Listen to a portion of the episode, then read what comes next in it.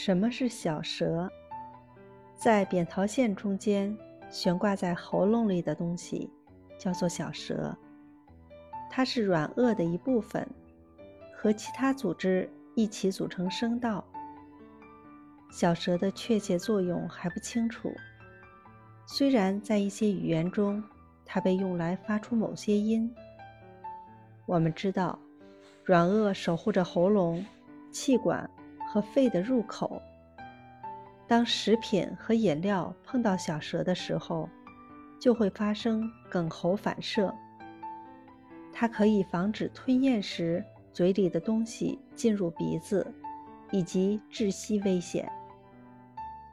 小舌也会发炎症，一些儿童的小舌过长，这使他们更易发生哽喉或呕吐。某些人的小舌是分叉的。另一些人则天生没有小舌。一些歌手声称小舌加强了他们的颤音，也有人自称能控制他的小舌，用小舌发出声音。但这些都是特殊的情况。